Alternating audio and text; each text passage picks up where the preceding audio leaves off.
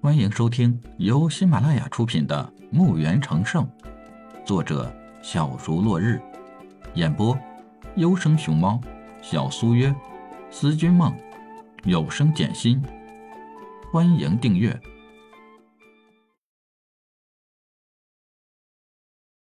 一百六十一集。李海看看他，不知为什么站在那儿。小二，怎么还有事儿吗？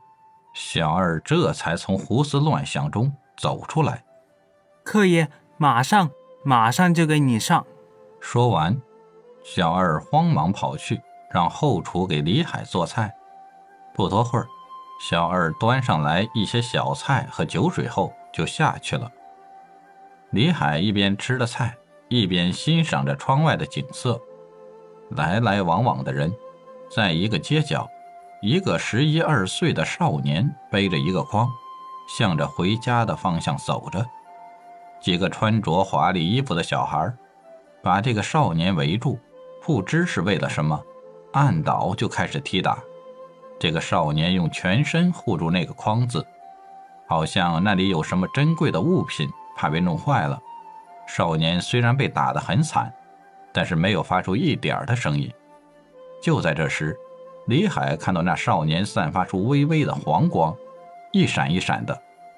这些孩子好像出够了气，转身就走了。少年默默地捡起从筐内掉到地上的一些野菜，放入了筐内。小二这时候刚好端上饭菜，放到桌上，也看到了这一幕，不禁摇摇头，哀叹一声：“哎，小二。”你为什么叹气？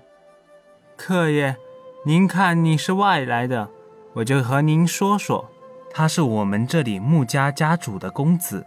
虽然穆家家庭富足，但是这个牧童少爷从不仗势欺人，反而还对穷人好，时不时的接济一下。谁知一年前穆家家主外出做生意，途中被匪徒所杀。穆家家主刚死了三天还不到。穆家家主的弟弟就夺取了家主之位，而且还把他的嫂嫂和侄子赶出了穆家，任其自生自灭。刚刚围打穆家公子的几个孩子，就是现任穆家家主主使，大家也不敢管，平时也就偷偷接济一下穆家公子。他的母亲因为接连的家变，接受了这一连串的打击而一病不起。只靠穆公子一个人维持这个家，哎，真是可怜了这个孩子。李海看到那个姓穆的少年要走远了，从怀里掏出两个银币丢给了小二。小二连忙的给李海道谢，这俩银币可就归他喽。首先给的那个银币早就够饭菜钱了。等他从得到两个银币的欢喜中走出来，想要再去感谢时，却发现李海的人早已不见了。李海跟在这个穆公子身后，一直到他居住的地方。这是一座三间正房、四间厢房，分于两边的院落，还算够大。听说这是现任穆家家主没有把事儿做绝，还给这娘俩留下一安身之地。李海看着这残破的院落，还算干净。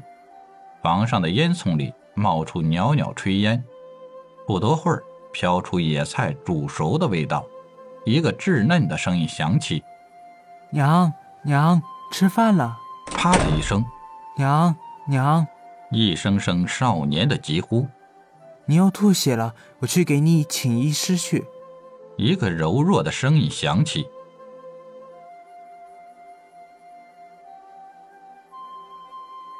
一声声的咳嗽声传来，李海放出神识，探查了一下这个妇人的病情，虽然很重，但是不会要命。就这样，李海一连观察了几天，发现这个少年很刚毅，有股不屈的性格，而且体质非常适合习武，根骨也不错，相信这个少年将来的成就一定会不可限量。最难能可贵的是，少年有一颗善良的心，这很对李海的胃口。